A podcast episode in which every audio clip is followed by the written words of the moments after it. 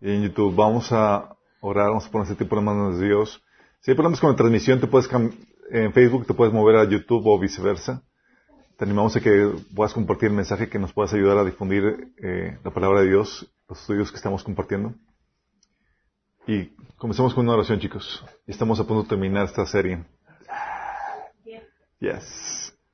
Oh, Padre Celestial, te alabamos, te bendecimos, Señor. Te glorificamos, te damos tantas gracias porque nos la vida y los recursos para podernos reunir, Señor, en tu nombre, para, para congregarnos y aprender de ti, Señor. De tu palabra, Padre. Te pido, Señor, que tú hables a través de mí, Señor, que cubras cualquier deficiencia, que puedas ayudarme a transmitir con claridad los principios que tú estableces en tu palabra, Señor, para que veamos las vidas que tú ordenas. Te pido, Señor, que la palabra se siembre en nuestros corazones y que produzca los cambios que tú deseas, Señor. Que podamos salir de aquí cambiados y transformados por el poder de tu palabra y tu Espíritu Santo, Señor. Bendice a los que nos están sintonizando, Señor, también, en el nombre de Jesús. Amén. Wow, chicos. Les dije la vez pasada que el, estudio anterior iba a ser corto. Casi lo logramos, chicos. A ver si logramos eh, hacer que este, este sea corto. Estaba viendo el estudio de, de la que dimos de este, de este tema hace cuatro años, cuatro o cinco años, cuatro años. Duró 45 minutos, se lo pueden imaginar. ¡Wow! No aseguro nada el día de hoy, chicos. no sé, Nick, parece falso. Bien medita. para que no crean está intenso. Ok, hemos estado viendo toda la temática del de, orden de la creación y hemos estado viendo los principios para discernir dicho orden, para demostrar ese orden de personas ateas e incrédulas. Estamos sacando la temática de los sistemas para demostrar que existe un orden universal. Y, estamos, y hemos mencionado los principios que te ayudan a discernir dicho orden. ¿Se acuerdan? El principio de la normativa adherida al diseño, adherida al contexto, adherida al propósito, la normativa evidenciada por los resultados. Y es algo que de forma natural y forma intuitiva todos aplicamos, chicos. Sí. Y lo hemos estado explicando eh, con muy diversos ejemplos de cómo aplicamos eso en nuestras vidas. Pero no nos quedamos en eso. Dijimos, ok, eso nos ayuda a discernirlo, pero ¿qué podemos aprender de eso para la formación de sistemas fuertes y funcionales? Para cómo aplicamos esa normativa que es la ley de vida o la ley de, o la sabiduría, como dice la Biblia, sabiduría, que es la otra forma en que se conoce ¿Cómo lo aplicaríamos o cómo lo podamos eh, establecer para el desarrollo de sistemas fuertes, funcionales? Ya hemos estado viendo varios principios, chicos. Hoy vamos al principio de, integridad, pero principios para construir un sistema fuerte funcional. Tocamos el, principio de, a grandes rasgos de, del bien común, del desarrollo sustentable, del autogobierno, del principio de responsabilidad, del servicio, del amor, de la justicia, de misericordia. Ah, y vamos a ver hoy el de integridad.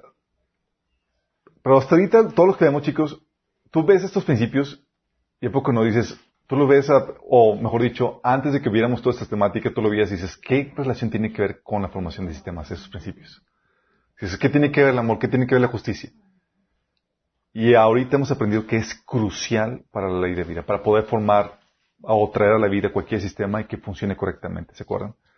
Hoy vamos a ver el principio de la integridad y la próxima sesión que va a ser la última, Dios mío, si es que nos añaden más temas.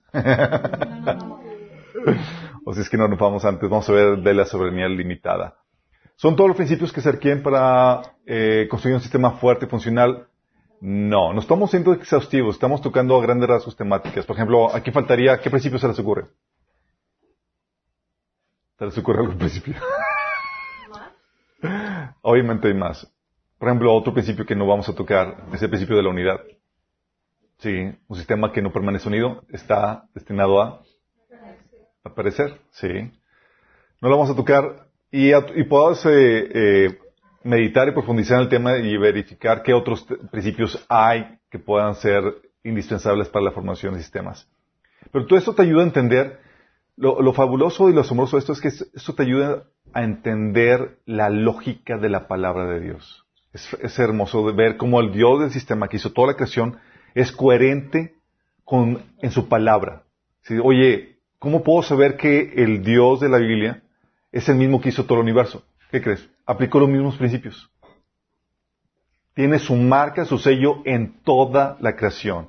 Y su palabra, en lo que expresa y como lo se transmite, da evidencias de que es el mismo creador. Porque está aplicando todo. Sí. Entendemos la lógica de Dios en toda la palabra de Dios, la sabiduría oculta de Dios. Vamos a ver entonces el principio de integridad, chicos. Pero aquí es donde dices, oye, al igual que el principio del amor, de la, justicia, ¿cómo se les ocurre que la integridad tenga alguna participación en la formación del sistema, chicos? ¿Por qué la integridad? ¿Por qué la honestidad o integridad? ¿Por qué es indispensable para la formación de sistemas? ¿Qué, qué me fumé yo para Vamos a ver la lógica sistémica de esto. ¿Les parece? Ok, partimos primero de que en todo sistema ya vimos, todas las partes son interdependientes. Ningún miembro es autosuficiente en un sistema, sino que depende de las demás partes del sistema para poder existir, funcionar y encontrar su razón de ser, al mismo tiempo que su contribución individual es necesaria para la subsistencia y el buen funcionamiento de otros miembros en el sistema. Somos interdependientes. Yo te necesito y tú me necesitas. Todo sistema requiere, se requiere la participación de un, del, miembro que forma el sistema y, ese miembro requiere de la participación de los, eh, la contribución de los otros miembros del sistema. Entonces, se maneja el principio de la interdependencia en todo sistema, chicos. Por lo mismo, la unión es requerida. Esta interdependencia requiere que los elementos de un sistema se puedan unir para trabajar en forma sistémica. O sea, como te necesito, no, te, no puedo estar desligado de ti. Me podrás caer mal, pero te necesito. Necesito tu contribución. El sistema necesita tu contribución. ¿Vamos entendiendo? Porque somos parte de un mismo sistema, como dice Pablo. Entonces, todos los sistemas tienen este principio. Y de aquí, chicos, de la unidad requerida, se desprende el, principio de la uniformidad de comportamiento. Uniformidad de comportamiento, chicos. Es el pegamento que los sistemas usan para propiciar dicha unión. La uniformidad de comportamiento de acuerdo al diseño, al contexto y al propósito. Es decir, que las cosas se comportan de forma uniforme de acuerdo a su diseño. Siempre se van a comportar de esa forma de acuerdo a su diseño, de acuerdo a su contexto, de acuerdo a su propósito. Sí, el agua siempre se va a comportar de una forma con el, con el, eh, cuando hace frío, cuando hace calor, cuando tiene un comportamiento uniforme, consistente. sí. Si no tuviera un comportamiento, si tuvieran un comportamiento errático, los elementos de cualquier sistema, los participantes de un sistema, chicos, si tuviera un comportamiento errático, informe o totalmente impredecible, cualquier sistema se desintegraría. Por ejemplo, en los átomos. Entre los componentes de los átomos están, por ejemplo, los neutrones, los protones, los electrones y un montón de partículas todavía más, más eh, pequeñas que, que, esos. Pero imagínate que los, que los electrones tuvieran un comportamiento impredecible, engañoso o caótico. Que de repente, por ejemplo, cambiaran su carga negativa a positiva, así. O que aumentaran o disminuyeran su carga negativa. El átomo, como un todo sistémico, ¿qué pasaría? Se desintegraría. Y consigo todos los elementos que hay en el universo. Esto pasaría porque las, la propiedad que mantiene unido el átomo como un sistema cambiaron debido a que a su ahora comportamiento errático y quién sabe cuándo el átomo se vuelva a comportar de forma uniforme. Sí, en este ejemplo que estamos dando. Y sin ese comportamiento uniforme no se podría formar ese átomo. ¿Vamos entendiendo la importancia de la uniformidad de, comportamiento? Los planetas y movimientos planetarios, chicos, lo que pasaría, ¿qué pasaría en nuestro planeta si, si no hubiera uniformidad de sus movimientos de rotación y traslación? ¿Subsistirían los diferentes sistemas de vivos en el planeta? Oye, que de repente baja la velocidad de, movimiento de, rotación. Sí. ¿Acaso no el sistema solar colapsaría si las órbitas de los planetas no tuvieran un comportamiento uniforme o si la fuerza de gravedad cambiara abrupta y erráticamente? No podría sostenerse el sistema planetario tal como, como lo conocemos. O nuestro cuerpo. Nada más imaginemos que lo que pasaría si las partes que lo conforman cambiaran de posición, de forma o función sin ton y son. ¿Acaso no moriría? A través del tiempo. Pero aún el cambio a través del tiempo es predecible, chicos. Y sabemos y tiene una normativa que lo regula. O sea, puedes confiar en que vas a envejecer. Sí. O las teclas del piano. Piensa nada más qué pasaría si las teclas del piano cambiaran sus notas musicales a placer. ¿Podrías construir alguna? Nada. No se podría construir nada. O las palabras. Si la significación simbólica de las palabras cambiaran erráticamente, ¿cómo construiríamos enunciados para comunicarnos? ¿Cómo nos entenderíamos? Cambia, si cambiaran erráticamente los, significados. O los materiales de construcción, aquí hermano Juan nos puede dar una cátedra de eso. ¿Qué pasaría si las propiedades de los materiales usados para construir un edificio no tuvieran un comportamiento uniforme, sino que pudieran engañarnos comportándose primero de una forma, para luego comportarse de otra sin previo aviso? ¿Podrías construir algo? ¿Acaso no se vendría abajo el edificio? Oye, es que cuando comenzamos se comportaba de esta forma, pero cambió, sí. O imagina que te encuentras en un avión y que alguien te informa que el material, el que metal usado para construir las alas de dicho avión no es íntegro a su diseño, sino que se comporta como metal la mayoría del tiempo. Dices, en la torre. ¿Qué estás queriendo decir? Es un nuevo metal que a veces tiene un comportamiento errático. Sí, se comporta como metal y de repente, pum, se comporta como plástico. Tú. Como agua. Como agua. Imagínate, sí. Podrías. Es muy voluble. Es voluble, sí. O sea, ¿podrían las partes soldadas mantenerse unidas? La verdad es que un material así ni siquiera se utilizaría para formar parte de la construcción de un avión. Y si algún imprudente lo usara, ocasionaría con seguridad algún accidente. ¿Por qué? Porque está violando, porque cuando hay algún comportamiento errático, cuando no, hay un comportamiento uniforme, no se utiliza esa parte para construir un sistema. Se requiere que todas las partes tengan un comportamiento uniforme.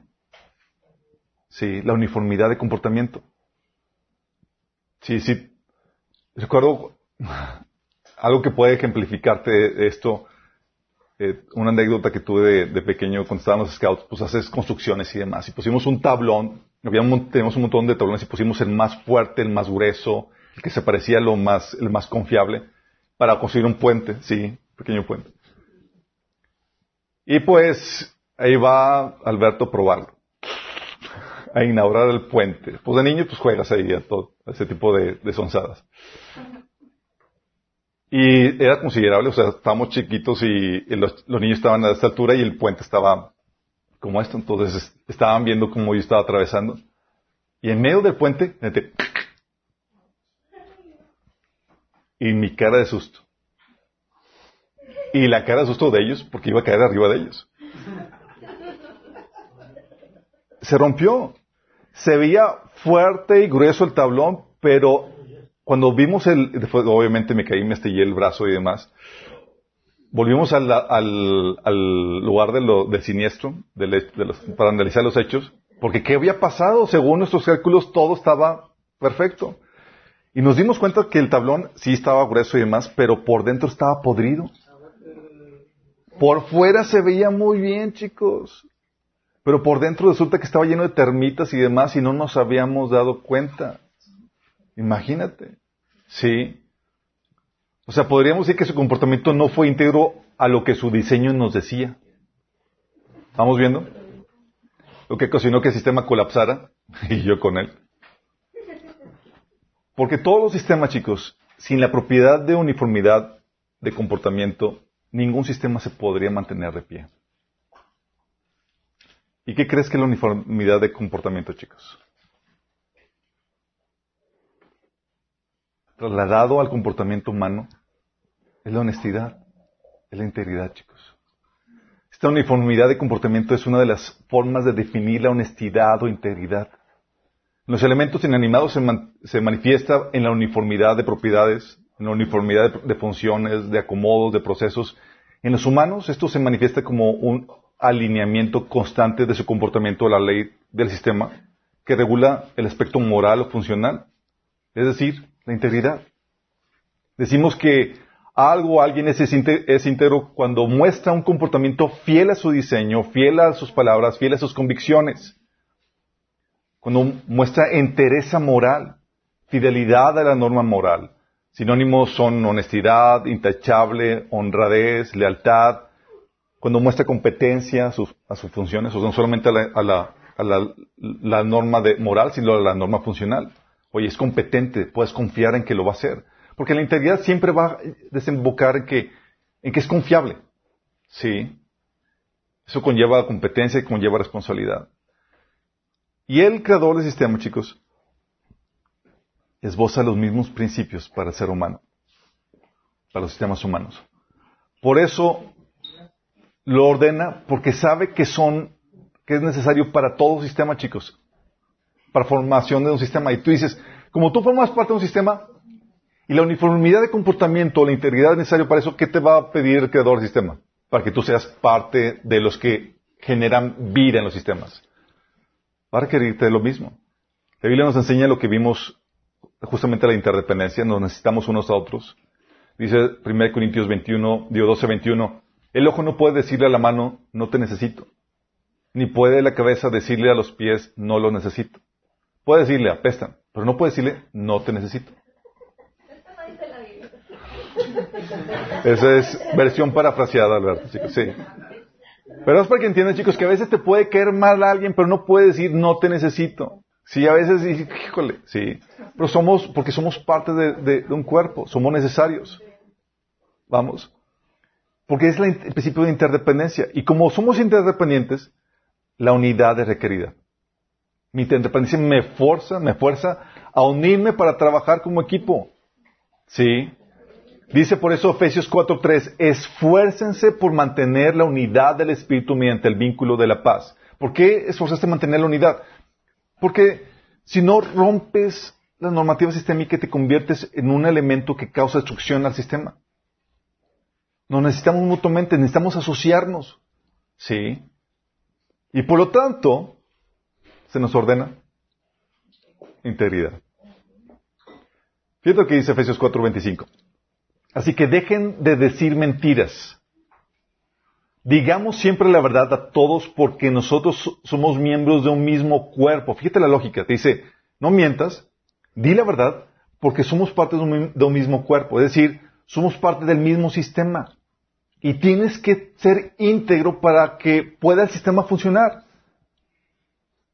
Porque si tú dices una cosa, pero la verdad estás mintiendo, estás siendo engañoso en tu comportamiento. ¿Vamos? Y la consecuencia inevitable es la, va a ser afectar para mal el sistema, vas a destruir el sistema.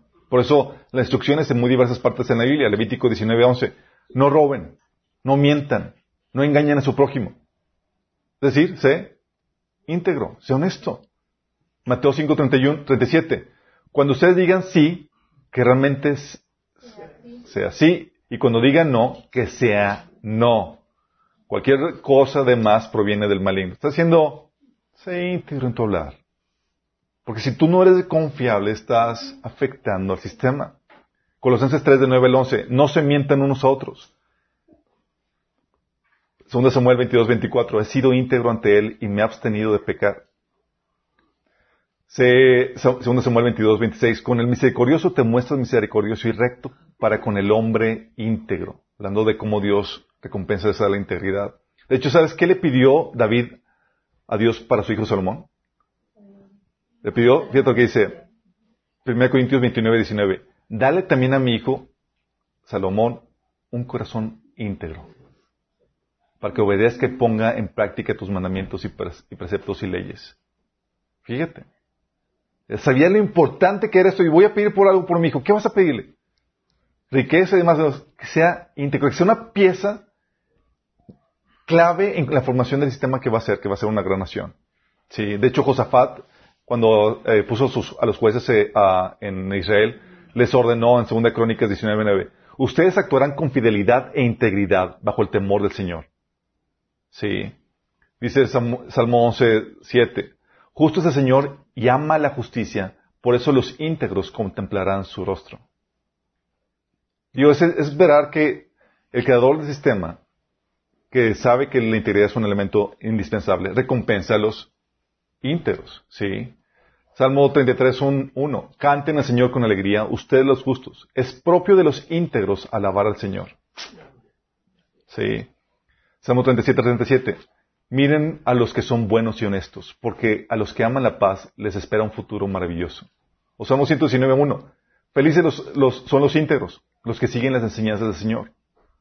Y el versículo 80, sea mi corazón íntegro hacia tus decretos, para que yo no sea avergonzado. La integridad se exaltada y ordenada en muy diversos pasajes en la Biblia. Esto es un, un ejemplo. Pero esto es muy particularmente cierto en los sistemas humanos, chicos.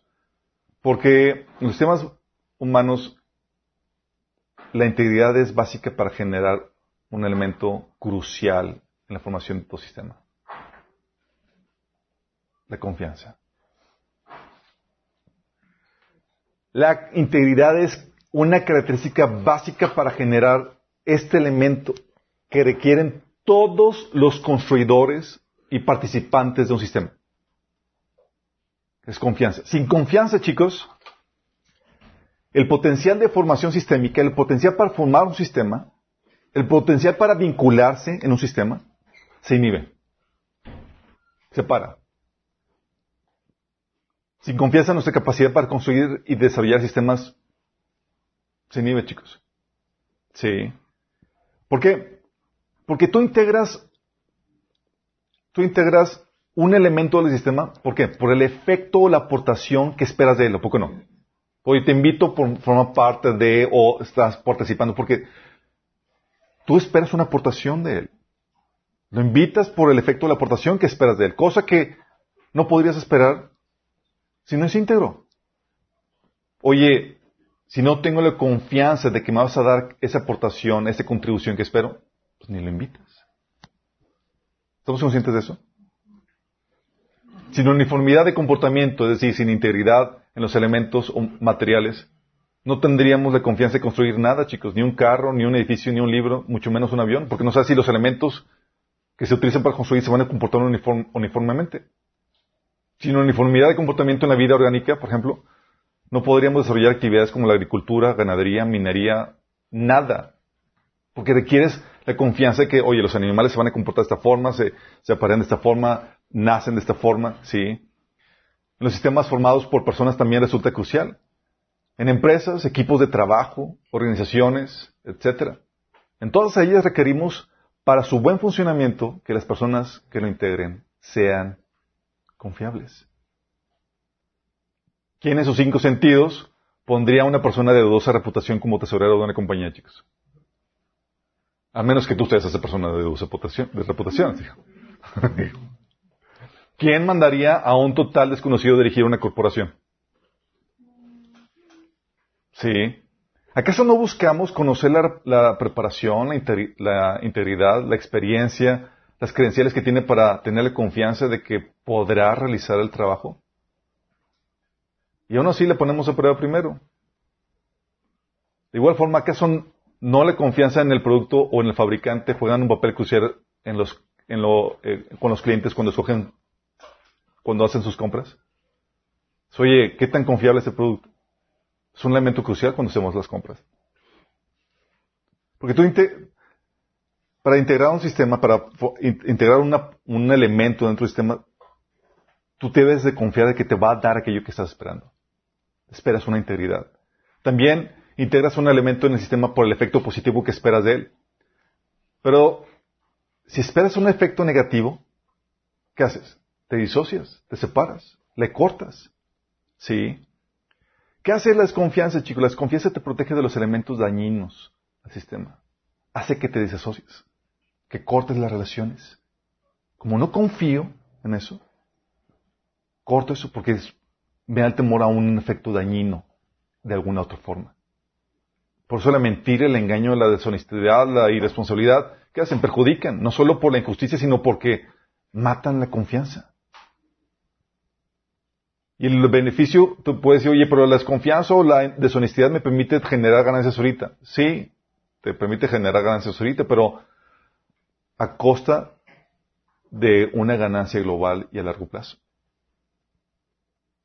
Por la deshonestidad, chicos, o por la falta de confianza, se pierden clientes, se rompen matrimonios, socios se separan. Y la falta de integridad o la falta de competencia hace que pierdas el liderazgo.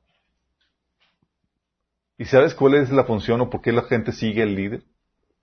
Por la confianza que tienen en él. Sí.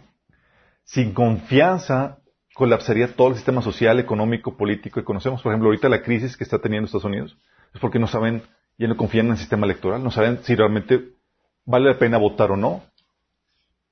¿Sí? ¿O qué pasa cuando hay incertidumbre con respecto a las, eh, bolsas de valores alrededor del mundo? Se colapsan las crisis económicas porque pierden confianza y todos empiezan a sacar su dinero. Colapsos económicos, sociales, políticos, vienen por la falta de confianza. Por ejemplo, ahorita, ¿por qué crees que la, gente tiene miedo a ponerse la vacuna? ¿Porque cuesta mucho dinero? No. Es por simple confianza. Oye, no sabemos los resultados a mediano o largo plazo, la acabas de sacar y ya quieres que me la pruebe. O sea, yo no quiero ser conejillo de indias. O sea, tengo miedo a un efecto negativo que pueda tener. Por tanto, me disocio, le corto esa contribución al sistema. Sí. La desconfianza conlleva, chicos, lamentablemente una pérdida de valor que se ve reflejado en lo económico. Como la desconfianza impide que me pueda asociar, o sea, impide que se puedan formar nuevas, nuevos sistemas y debilita los sistemas existentes, chicos. Por eso, chicos, dice la Biblia, vale más la buena fama que las muchas riquezas. Más que oro y plata, la buena reputación. ¿Por qué crees, chicos? Puedes tener reputación, pero si tú eres un buen elemento que tiene, goza una buena reputación, que goza una buena fama, en donde quiera te jalan porque eres una parte, eres un elemento confiable. Hasta se pelean por ti. Vamos, porque eres íntegro moralmente y competente, o sea, responsable. Podamos delegarte algo y sabemos y confiamos que lo vas a hacer. Por eso, chicos, los dones y las habilidades sin integridad servirían de algo. Oye, te van a excelente persona de finanzas, pero bien trácale, chico. Bien corrupto. Oye, pero bien, bien talentoso. Sí, de poco sirve. Te das cuenta, oye, tiene la, contribución, pero no tiene la uniformidad de comportamiento, no tiene la integridad. No lo meto al sistema. Aunque tenga el elemento o tenga la aportación que pudiera, positiva que pueda dar. Pero por riesgo a lo negativo que puede darme, le corto, me disocio de, de esa persona. Productos, por ejemplo, con marca confiable, son más caros que los que son desconocidos o que no gozan la misma confianza. ¿Estás consciente de eso? ¿Te das cuenta cómo la, confianza se ve reflejada, en un tiene un efecto económico? Sí. Proveedores de servicios confiables versus proveedores desconfiables o desconocidos. Sí, la confianza genera ganancia económica a los que son confiables, chicos. Tengo una mala reputación, no me conoce nadie, ¿qué tengo que hacer para que me, contraten, para compensar la, la, falta de confianza? Tengo que bajar el precio. Sí. ¿Qué es lo que hacen los chinos? Oye, te lo venden algo y dices, chin, o sea, no sé cómo va a salir, pero pues el precio vale la pena el riesgo. Sí. Y puedo irme a lo certero, a una buena marca, de buena reputación. Sé que es confiable esto, pero sí, está bien caro. ¿Por qué? Porque la confianza conlleva un valor económico, chicos. ¿Sí? Los elementos que son confiables, que son dignos para integrarse en un sistema, valen más. ¿Sí? Por, otro lado, el temor, la desconfianza, siempre trae un efecto de desintegración, chicos. Le cortas, le socias. La confianza, por lo tanto, chicos, es el pegamento para las relaciones sistémicas. Una persona sistémica, chicos, es una persona digna de confianza. Es decir, es un elemento con el cual tú puedes construir un sistema. Es alguien digno de confiar. Es alguien, de fiar, con el cual puedes hacer lazos, asociaciones, y estar tranquilo de que no te va a traer un efecto negativo o perjudicial. Esto lo puedes ver en, en, eh, en Moisés, en dos pasajes. Número 12.7, que fíjate lo que dice Dios acerca de Moisés. Por esto, por eso no ocurre así, hablando de, días que Aarón y, eh, ¿cómo se llama la hermana de Aarón? Eh, Miriam están criticando a, a Moisés y Dios viene y se les aparece y empieza a reprenderlos y empieza a hablar de que, de que las personas no encontraron una persona digna, confiable como Moisés. Y dice, pero eso no ocurre así con mi siervo Moisés. Porque en toda mi casa, él es mi hombre de confianza. ¡Wow! pues, ¿qué hizo Moisés? Si nada más porque tenía algo especial. Te lo contesta Hebreos 3.5. Dice, Moisés fue fiel como siervo en la casa de Dios. La fidelidad de Moisés produjo la confianza de Dios. Al punto de que Dios defendía su elemento valioso en el sistema. Alguien lo quería denigrar, lo quería desechar y Dios, órale, ¿sabes qué? A mí no me quitas la pieza clave. De hecho, por él se está sosteniendo todo lo demás. ¿Vamos entendiendo, chicos? Lamentablemente, la gente no es digna de confianza en, la generalidad, chicos. Y aquí nos centramos en una problemática. Requiere la aportación de la gente, pero no son dignas de confianza. ¿Qué hacemos?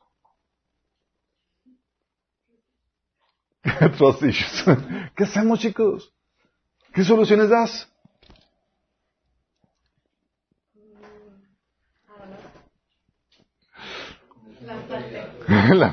ya, este mundo cruel no sirve para nada. Sí. Pero déjame decirte, la integridad, chicos, se manifiesta porque tú eres fiel y consistente para hacer lo correcto, lo que debes hacer, cuando nadie te ve. ¿Vamos? No necesitas que alguien esté detrás de ti. Eres una persona íntegra. ¿Sí? Cuando solamente haces lo correcto cuando la gente te ve, eso no es integridad. Porque te comportas de una forma cuando te ven y de otra forma cuando no te ven. ¿Vamos? Entonces, cuando eres íntegro, cuando solo te estás viendo, no eres íntegro. Y la gente no es íntegra. Entonces necesita que la gente lo estén viendo, supervisando. Y hay, y hemos tenido que crear mecanismos de confianza artificial para compensar la falta de confianza de las personas, chicos. Sí. Tenemos que tener ojos artificiales o mecanismos que nos ayuden a, ver, a, hacer ver que la gente no se puede salir con la suya cuando nadie lo ve. Por ejemplo, ¿qué cosas ponemos para confiar en la gente? Para necesitamos de la gente, necesitamos la aportación de los miembros de equipo, de los clientes y demás, pero no confiamos en nadie. Entonces, ¿qué hacemos? Cámaras, micrófonos, alarmas, sistemas de seguridad. Pueden ser personas, supervisores, sí, firmas, contratos. ¿Qué dijiste? Boletos, chicos. Oye, ¿por qué los boletos? Oye, ¿por qué cuando yo voy a comprar un evento y demás, ¿por qué no pago y ya me dejan entrar? ¿Por qué, chicos? ¿Por qué boletos? ¿Te has puesto a pensar? Porque no confían en la gente, no es como que solamente van a entrar los que pagaron, porque la gente es tan honesta.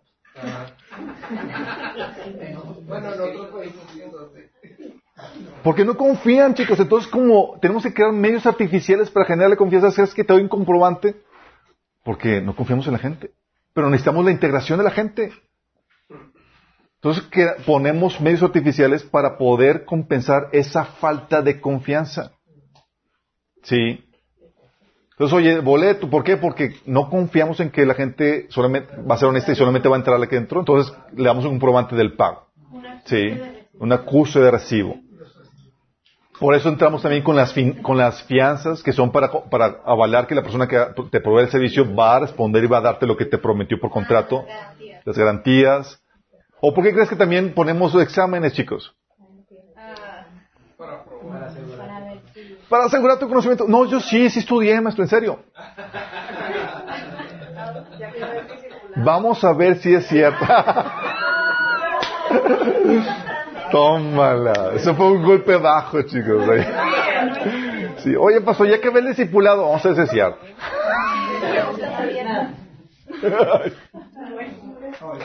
Oye, como cuando le preguntaba, por ejemplo, por eso hacemos las preguntas de evaluación, chicos, cuando me preguntan cómo, vamos. Una vez le pregunté a una, a una familia que le pasé el taller de sanidad emocional, y si sabes, le digo, oye, ¿cómo vas con el, con el taller? Y dice, no, muy bien, ¿en cuál vas? Voy en el 9, llega y termino.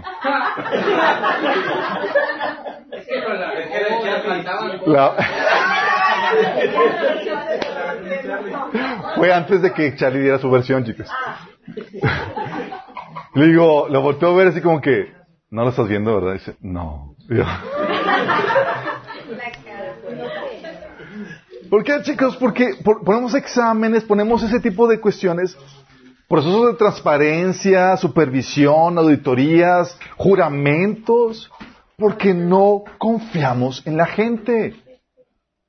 No confiamos en la gente, pero necesitamos la, la- podernos asociar, integrar. Entonces, ¿qué hacemos? Me- ponemos mecanismos artificiales por la falta de confianza en el carácter de las personas. ¿Vamos entendiendo, chicos?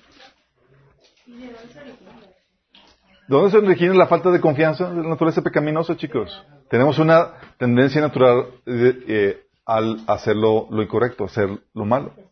¿Sí? Cuando tengamos nuestro cuerpo glorificado, chicos, vais, va a evaporar toda desconfianza. ¿Sí? En el Inter, aún entre cristianos, chicos, tenemos que tener nuestras previsiones porque hay cristianos carnales que apenas, van comenzando y tienen sus... porque voltean para acá.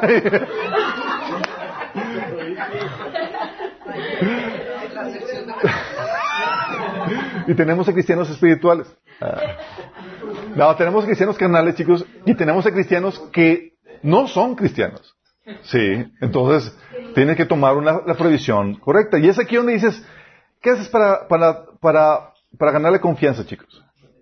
La confianza no se obtiene de la noche a la mañana. ¿Qué requieres para ganar, para que alguien se, se, gas- se, eh, gane la confianza, tu confianza, chicos?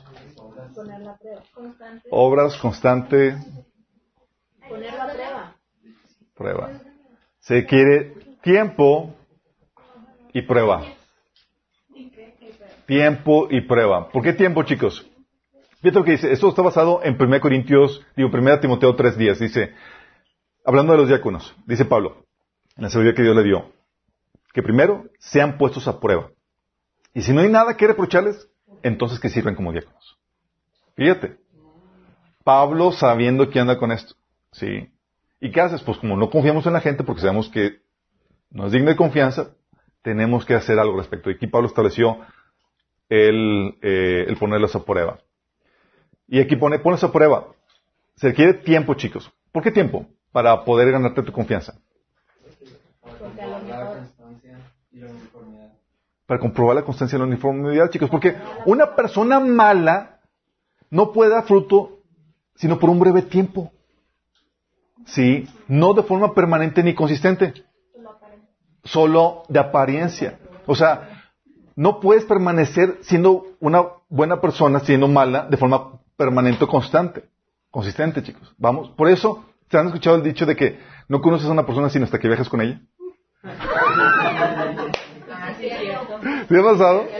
Oye, oye, pues en las reuniones todo bien, todo chalala, maravilloso y demás, pero oye, estamos comiendo día y noche en el viaje y demás, y dices, en la torre.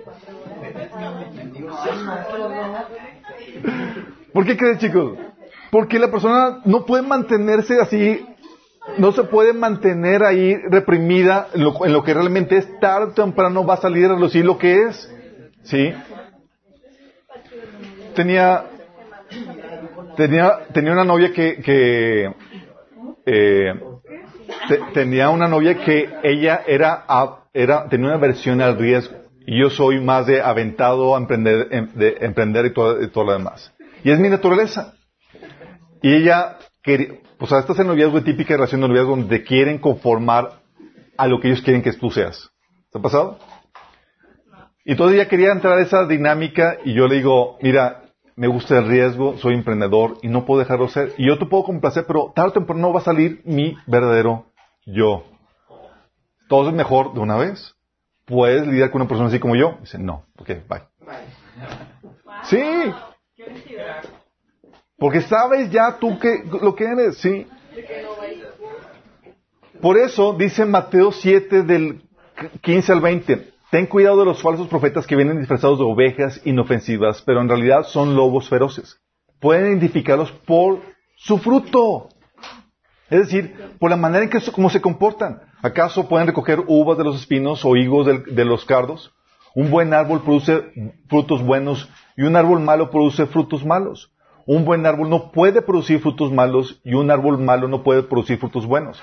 Por lo tanto, todo árbol que no produce frutos buenos se corta y, se arroja al fuego. Así es, de la misma manera que puedes identificar un árbol por su fruto, puedes identificar a la gente por sus acciones. Ahora se, se hace más difícil, chicos, porque vivimos en, en ambientes donde, por ejemplo, en las iglesias, las personas que tú ves predicar, tú las ves en un escenario controlado y solamente las ves ahí. Antes, tú veías a la gente y tú veías cómo se comportaba. Dice Pablo que él, ellos, eh, Pablo vivía con ellos y estaba todos los días con ellos y trabajaba y decía Pablo, ustedes vieron mi comportamiento. Y veían cómo trabajaba día y noche. Tú podías ver y comías con él y de forma consistente tú podías ver quién era. Ahorita se complica porque la gente está en un escenario controlado donde no sabes realmente cómo es en su vida personal. Por eso te toca situaciones donde pastor maravilloso ante la demás gente, pero en su casa con problemáticas indecibles. Porque en su casa es una cosa, pero con la gente con la que vive no puede ocultar eso. ¿Vamos? las redes sociales. Las redes sociales, tú muestras una cosa, charalá, pero le rascas y ves la realidad y dices, en la torre. Por eso Jesús decía también, Mateo, cuando tenía ese principio, dice Mateo 12:34, dice, camada de víboras, ¿cómo pueden ustedes que son malos decir algo bueno? De la abundancia del corazón habla la boca. ¿Por qué? Porque de forma consistente y permanente, la persona mala no puede ocultar, la persona mala no puede mantener un comportamiento bueno, chicos. Y viceversa. Entonces, ¿qué haces? No le das tiempo. ¿Sí? Das tiempo y va a salir. ¿Sí? Entonces requieres tiempo y requieres Prueba. ¿Por qué prueba?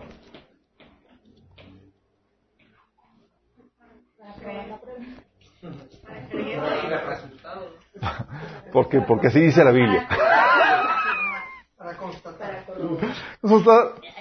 Porque chicos, todos, todos podemos mostrar un buen comportamiento, tener una apariencia buena bajo ciertas circunstancias, pero no en todas las circunstancias, chicos. ¿Sí? La prueba saca a relucir de qué está hecho realmente. ¿Vamos? Sí, tú puedes tener una pieza de metal y decir, ah, pues parece de oro, se de oro, pero tienes que ponerlo a prueba para saber si realmente es de oro. ¿Estamos conscientes? Entonces, oye, en apariencia es una cosa, pero si lo pones en condiciones diversas, tú sabes, si, es genuino, va a soportar esto, porque ya conoces las características de, de, de las propiedades. ¿Sí? Por eso dice 1 Pedro 1.7, fíjate lo que dice. Estas pruebas demostrarán que su fe es auténtica. O sea, hay muchos creyentes que son pseudo creyentes que tienen una fe pero resulta que no es genuina. ¿Cómo va a salir a relucir si es genuina o no? La prueba. La prueba. Uh.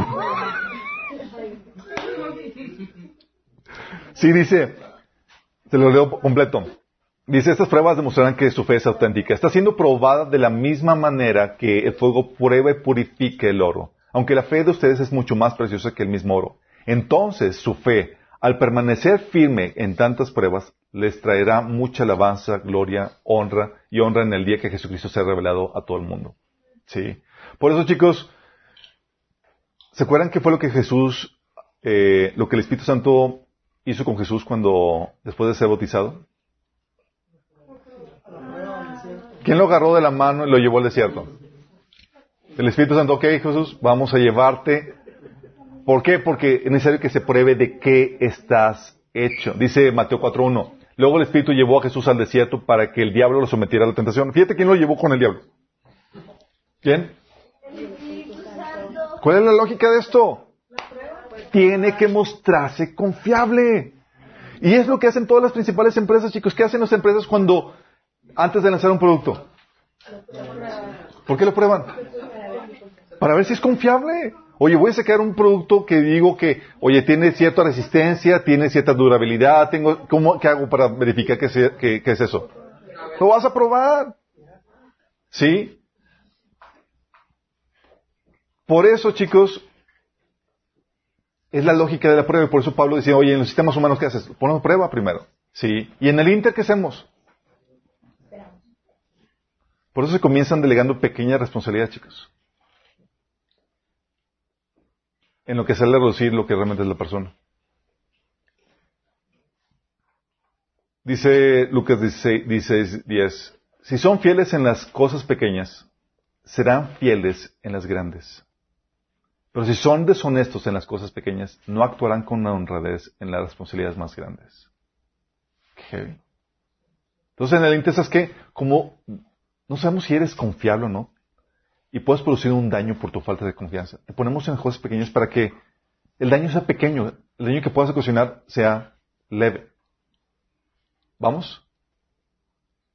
Dice Lucas 16, del 11 al 12. Entonces, si son confiables con las riquezas mundanas, si no son confiables con las riquezas mundanas, ¿quién les confiará las verdaderas riquezas del cielo? Si son, si no son fieles con las cosas de otras personas, ¿por qué se les deberá confiar lo que es de ustedes? Qué fuerte. Aquí, recuerdo, estaba, les he platicado el testimonio de cuando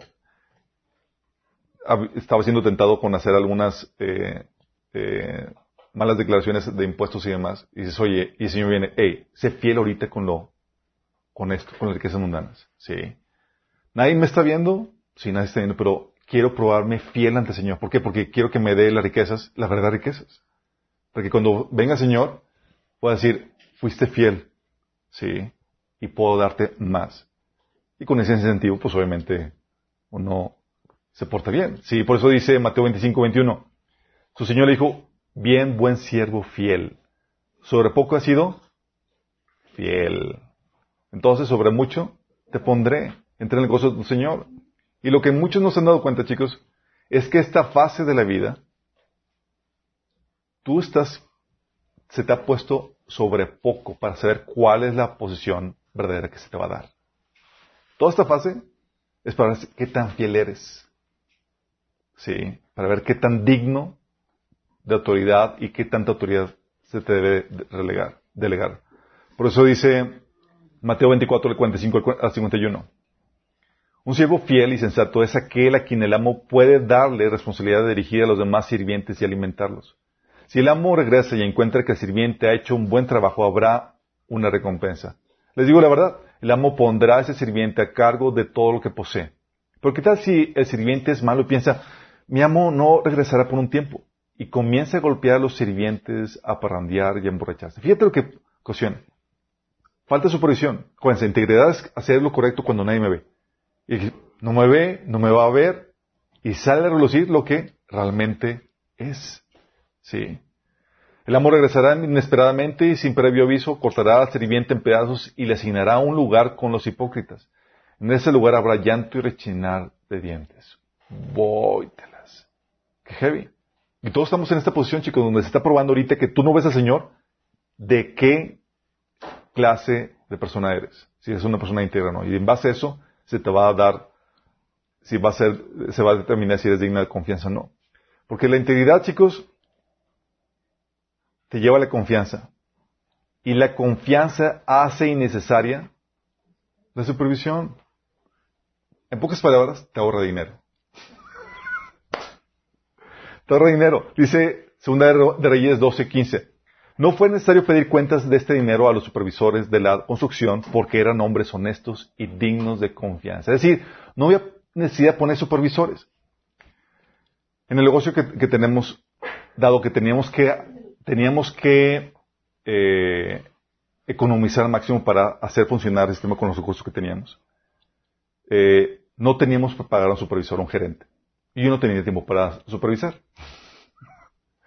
Entonces, ¿qué decíamos? Teníamos que asegurarnos que las personas fueran íntegras para que puedas confiar de que, aunque tú no lo estás viendo, estén haciendo su trabajo.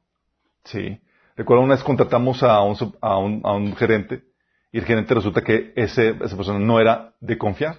Sí. Y lo tuvimos que despachar. Y aparte estábamos, nos estaba sangrando demasiado por el costo, el costo que conllevaba eso. Entonces la gente me dice, oye, ¿por qué no haces esto que yo? hice? por el costo de supervisión, chicos. Es muy caro.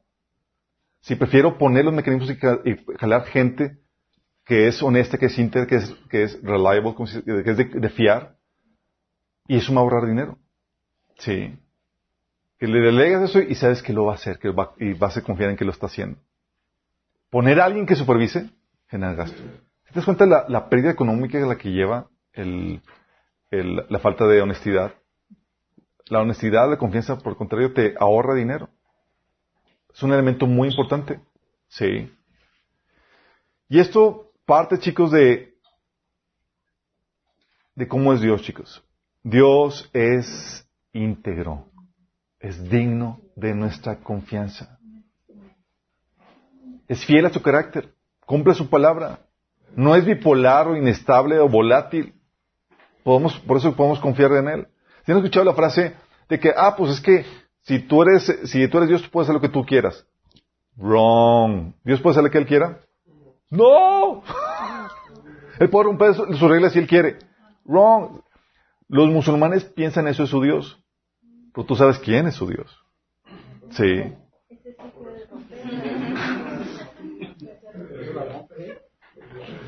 Sí.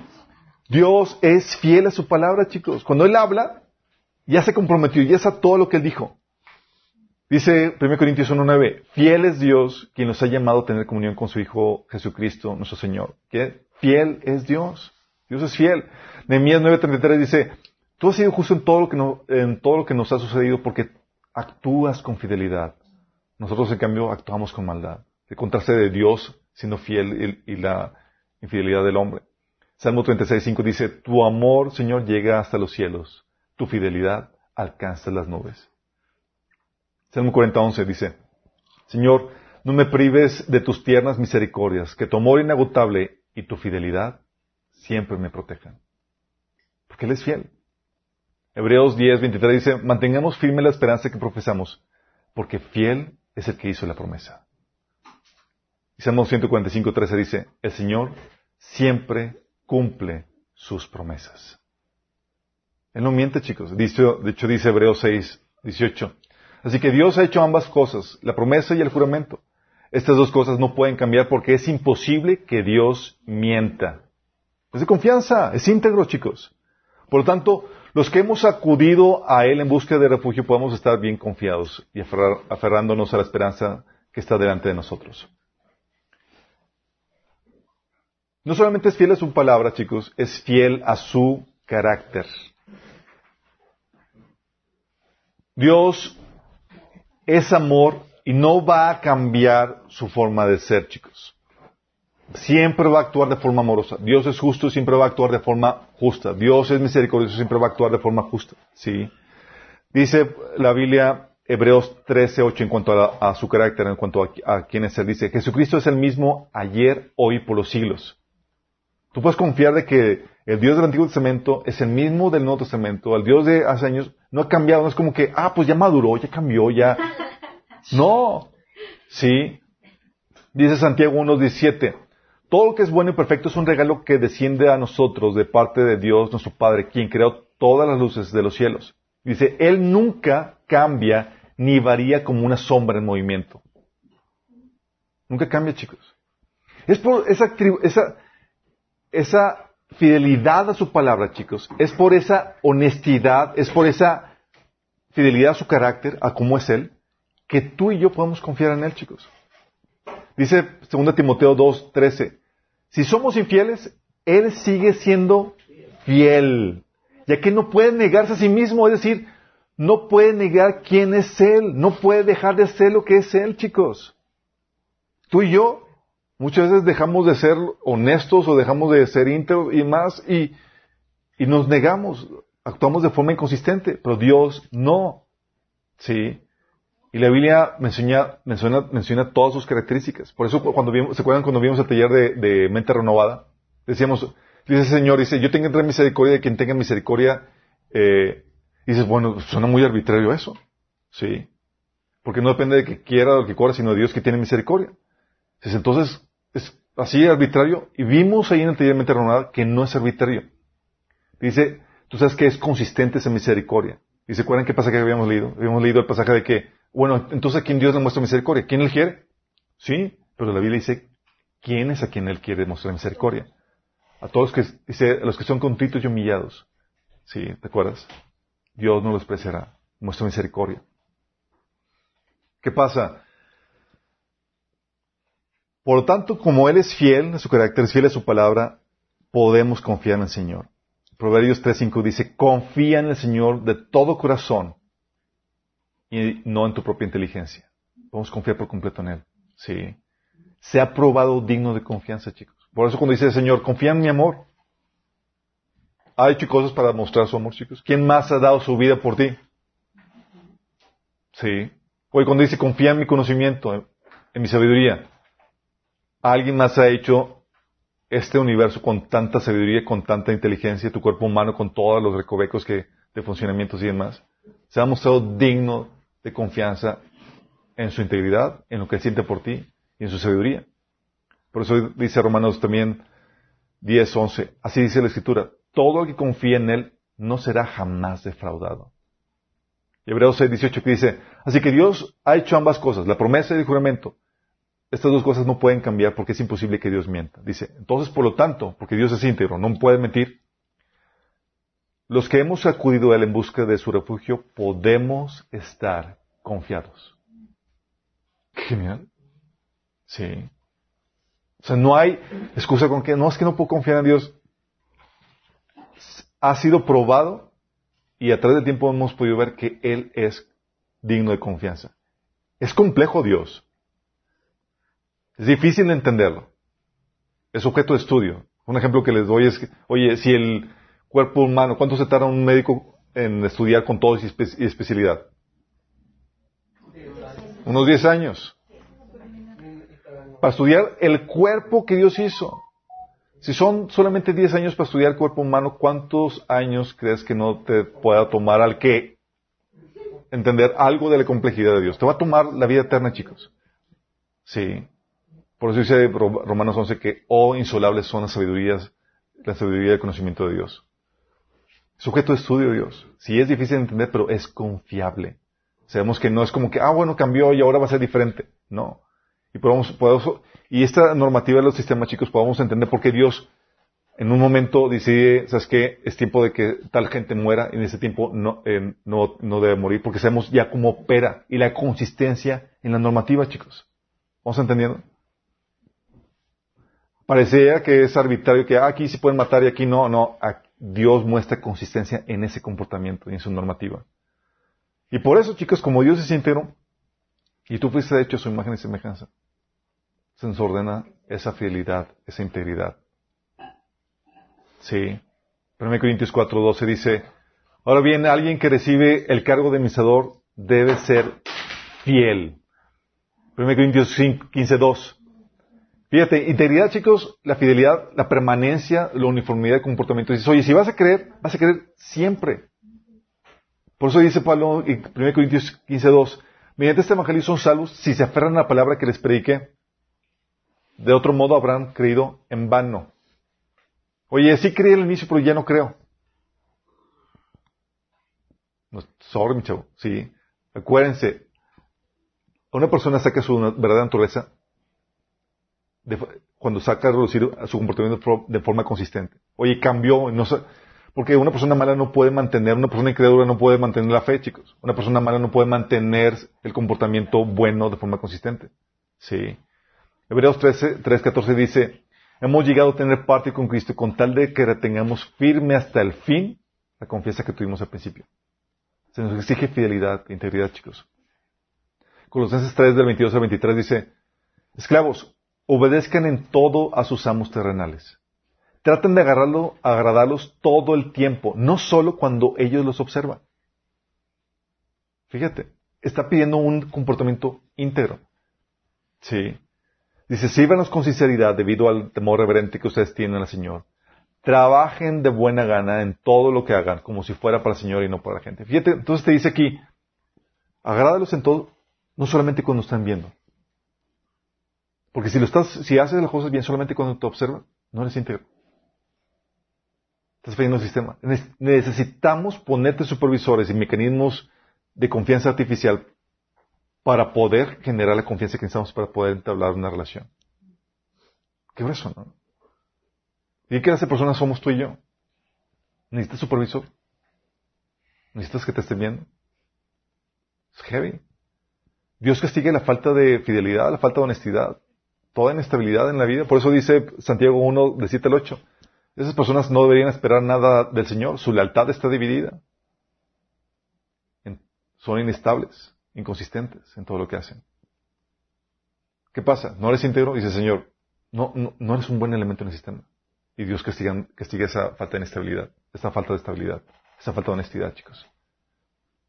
Esos son elementos indispensables para formar parte de un sistema, chicos. Ahora entiendes por qué. ¿Y por qué valoramos y apreciamos a las personas, a las personas confiables? Ahora entiendes la importancia de que tú seas hallado digno de confianza. Mucho más que la ganancia económica que pudieras tener por alguna mentira. Oye, es que si digo esta mentira voy a tener, voy a ganar esto, voy a obtener aquello. No vale la pena. Dios quiere que seas sellado digno de confianza para que seas un elemento indispensable dentro del sistema que Él está construyendo, chicos.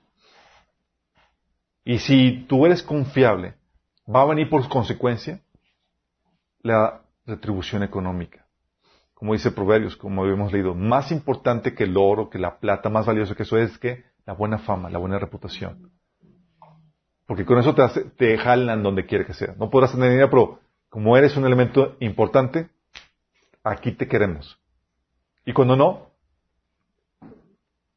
todos los que hemos estado del lado de, de, donde estás buscando clientes, ¿cuál es la lucha, chicos? Cuando estás buscando clientes o estás buscando... Es, ¿puedes confiar en mí? Y estás pidiendo un voto de confianza. Cuando buscas que te, que te contraten, estás, estás pidiendo un voto de confianza en ti, en que vas a poder sacar la chamba. Pero si no confían en ti, ¿te van a jalar? ¿Te van a contratar? ¿Van a comprar? No. Sí. Problema de confianza, problema de integridad, de honestidad, va a causar que se corten esas posibles asociaciones para formar nuevos sistemas y para generar más valor. Es muy importante esto, chicos, porque Dios quiere que tú seas un elemento valioso en cualquier sistema donde tú te integres. La iglesia, la familia, la política, donde quiera que estés, que pueda la gente confiar en ti. Sí, por eso la importancia de que seas fiel a tu palabra. Y a, veces a mí me, me, carga porque a veces digo, sí, te, te voy a enviar esto la próxima semana. Y estoy consciente de eso, chicos, y me impresiona porque así como el Señor es esclavo de su palabra, dice algo y lo tiene que cumplir, así el Señor está detrás de mí y estoy consciente de todas las promesas que he dicho y estoy, ¡ah, Señor! ¿Por qué? Por eso. No creas que se me pasa la ligera, chicos. Sí. Estoy con la impresión de que tengo que ser fiel a eso, por eso trato de no decir tanto, digo, hablar tanto. Pero es por eso. Porque tenemos que ser íntegros. Que tú sí sea sí y tú no, sea no. ¿Tenemos una oración, chicos? Una hora.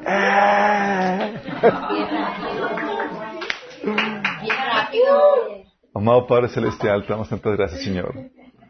Porque podemos aprender la importancia, Señor, que toca la integridad, Señor, en la formación de sistemas, Señor. Y queremos ser nosotros elementos valiosos en la conformación de cualquier sistema, Señor humano. Queremos, Señor, ser elementos importantes dentro del cuerpo de Cristo, Señor, y dentro de tu reino. Ayúdanos, Señor, a encontrarnos honestos, fieles, Señor, íntegros, competentes, Señor. Que la gente pueda descansar en nosotros, Señor. Que podamos ser esos elementos que, que ayudan a formar nuevos lazos, nuevas asociaciones, porque, porque somos de confiar, Padre. Trabaja en nuestras vidas, Señor, hasta que logramos hacer eso. Te lo pedimos, Señor, en nombre de Jesús. Amén.